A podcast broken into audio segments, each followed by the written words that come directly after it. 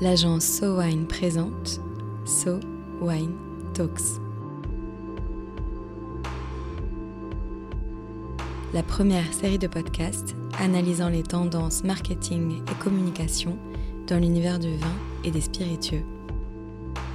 Docteur en neurosciences, chercheur au laboratoire Perception et Mémoire, Gabriel Lépousé a développé la neuroœnologie, une discipline qui tente de comprendre le lien entre le cerveau, le sens olfactif et la dégustation de vin.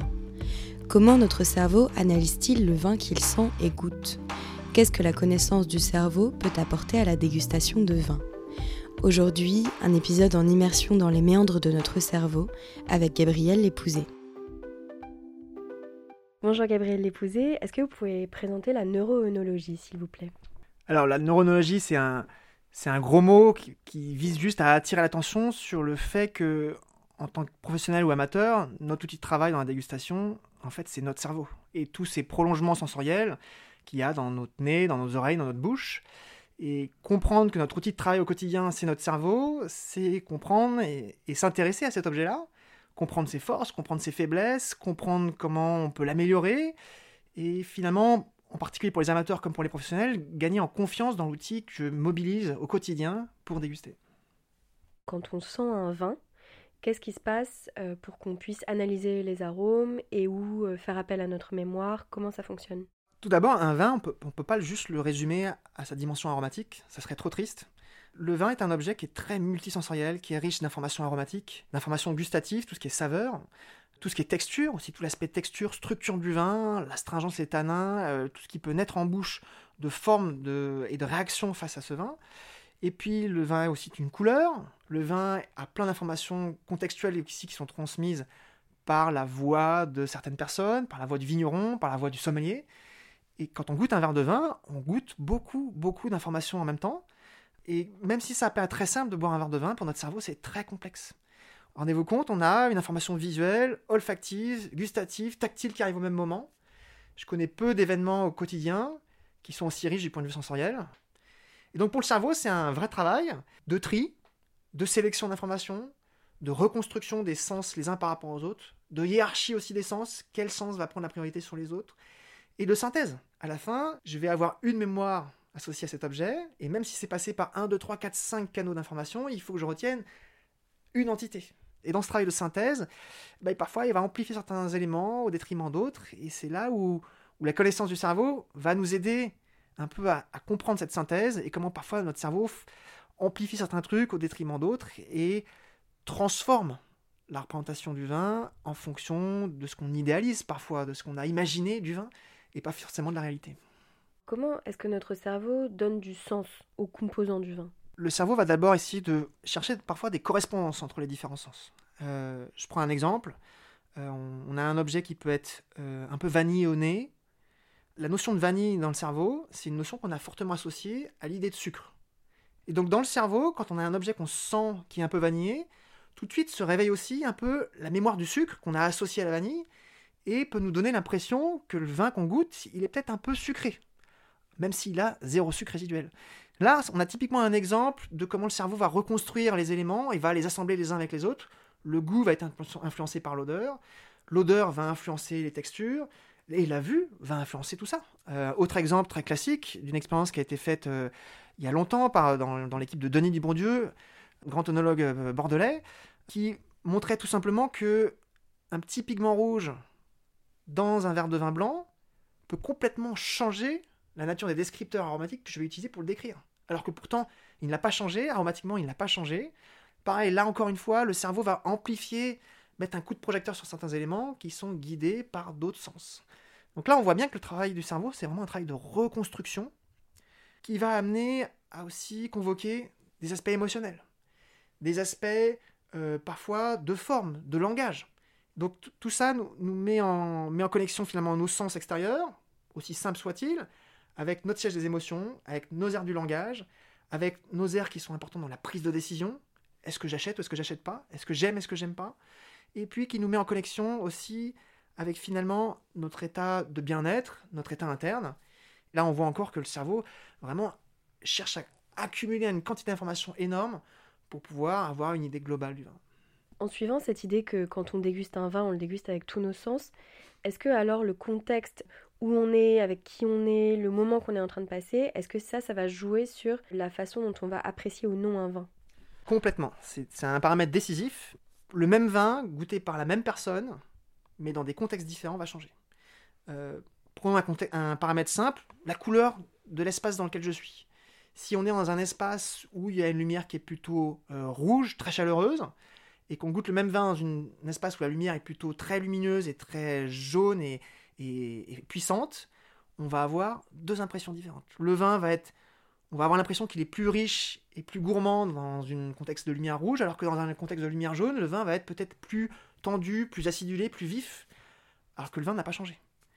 Qu'est-ce qui se passe? C'est que notre cerveau utilise l'information de couleur pour orienter, rappeler, amplifier certaines dimensions, et dans le même vin qui est à la fois gourmand et vif, ben on va amplifier plutôt la vivacité ou plutôt la gourmandise en fonction du contexte dans lequel je suis.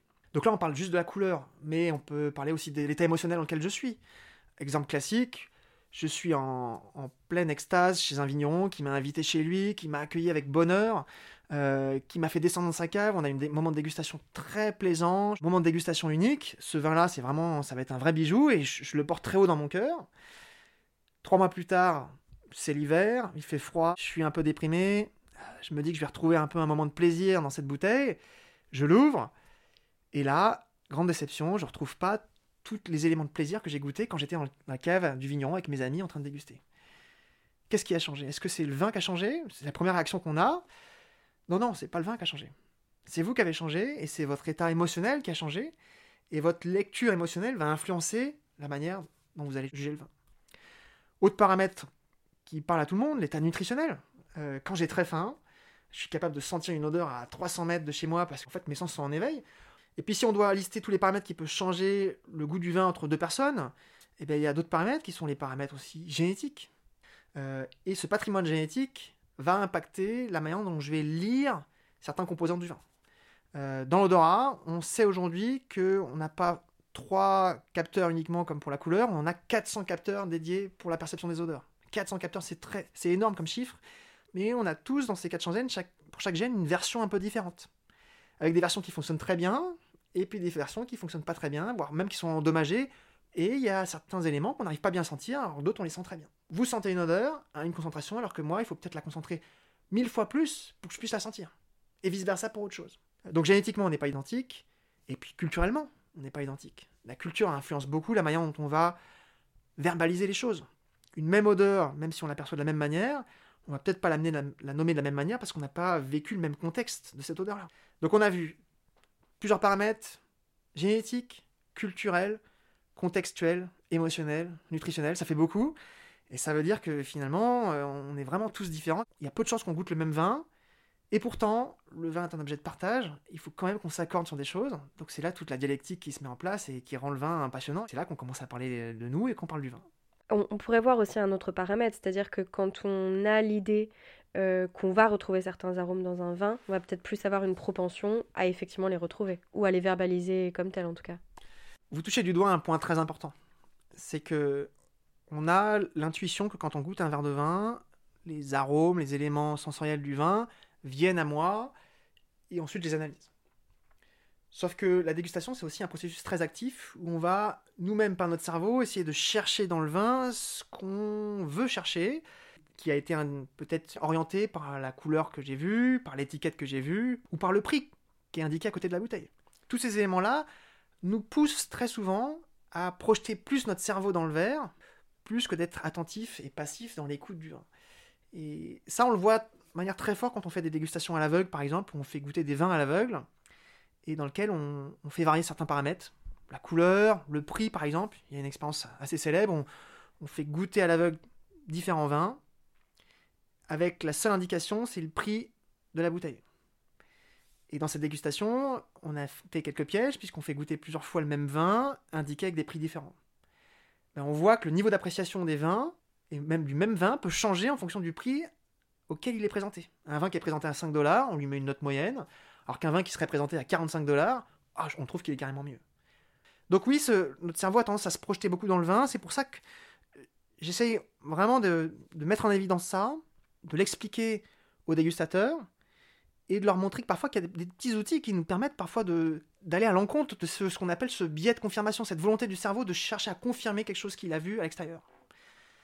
Qui plus est, si c'est une information sur laquelle il juge que c'est important, le prix d'une bouteille ou la couleur d'un vin, notre système euh, visuel considère que c'est une information qui est très importante et qui peut être même plus importante du point de vue de l'hierarchie par rapport aux odeurs que je sens. Une odeur et une couleur, si je les mets en opposition, bah, je vais plutôt baser mon jugement sur la couleur que sur l'odeur, malheureusement. L'expérience du vin blanc coloré en rouge est là pour nous montrer. on a tendance à biaiser notre jugement sur certains sens plutôt que d'autres. Et donc là, cette volonté de confirmer nous montre que le cerveau est une machine qui aime beaucoup prédire, qui aime beaucoup anticiper, qui aime beaucoup se focaliser pour être plus rapide dans le traitement de l'information. Et ce travail de prédiction peut nous amener sur des voies qui ne sont pas bonnes.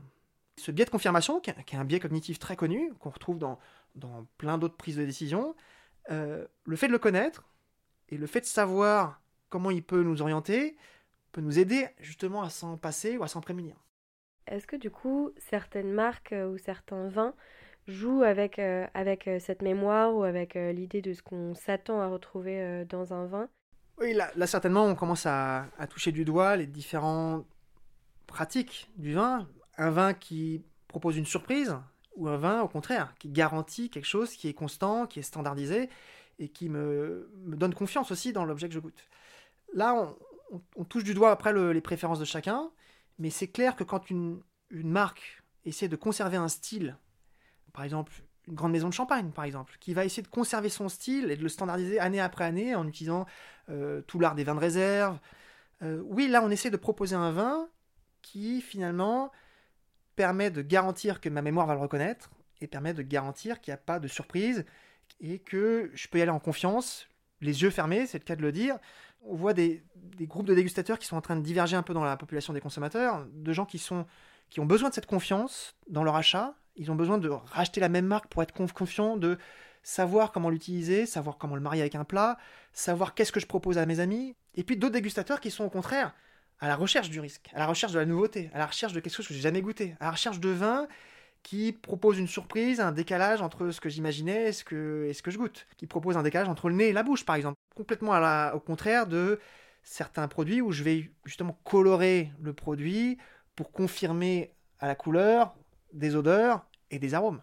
Voilà, on voit des, des trajectoires ici euh, de prise de décision œnologique qui ont vraiment rien à voir, mais qui répondent aussi à des préférences différentes. Il y a des consommateurs vraiment différents, des consommateurs qui sont plus curieux, ouverts à beaucoup plus de découvertes, qui aiment se mettre en danger, et d'autres au contraire, qui veulent se rassurer dans cet acte d'achat.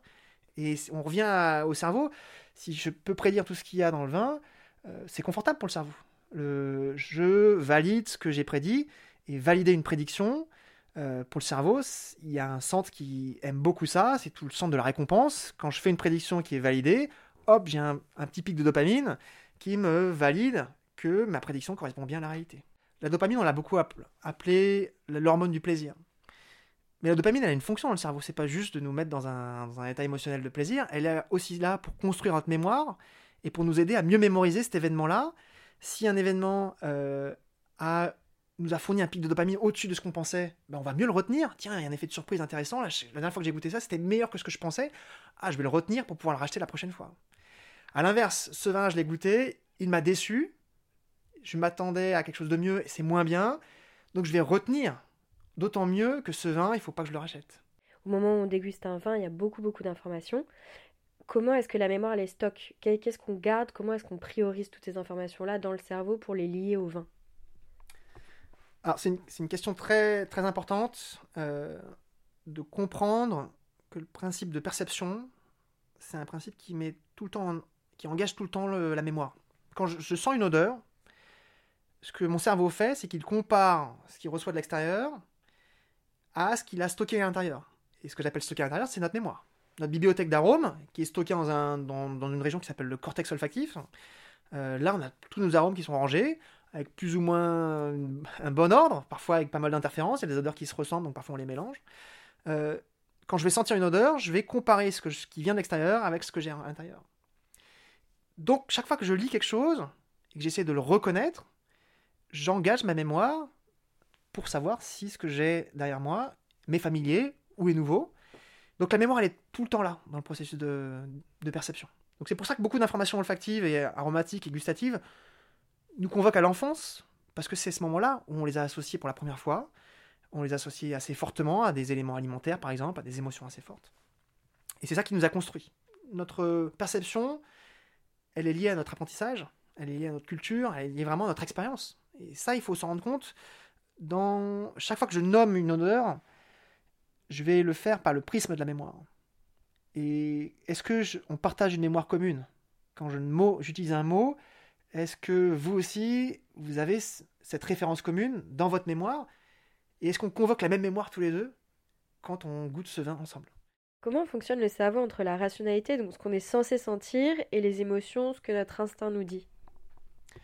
En fait, ces deux questions que se pose le cerveau, il se les pose en même temps déjà. Et le fait de le savoir, ça, nous, nous permet de comprendre qu'on peut avoir sur un, même objet à la fois un, jugement émotionnel, j'aime, j'aime pas par exemple, et un jugement rationnel, euh, ce vin est construit de telle manière, avec tel euh, cépage, il vient de tel endroit, il est, euh, le fût est bien, est bien ajusté avec le fruit, etc. Si, vous prenez une odeur, et qu'on sent une odeur, on est capable tout de suite de savoir si cette odeur on l'aime ou on l'aime pas, avant même de savoir ce que c'est.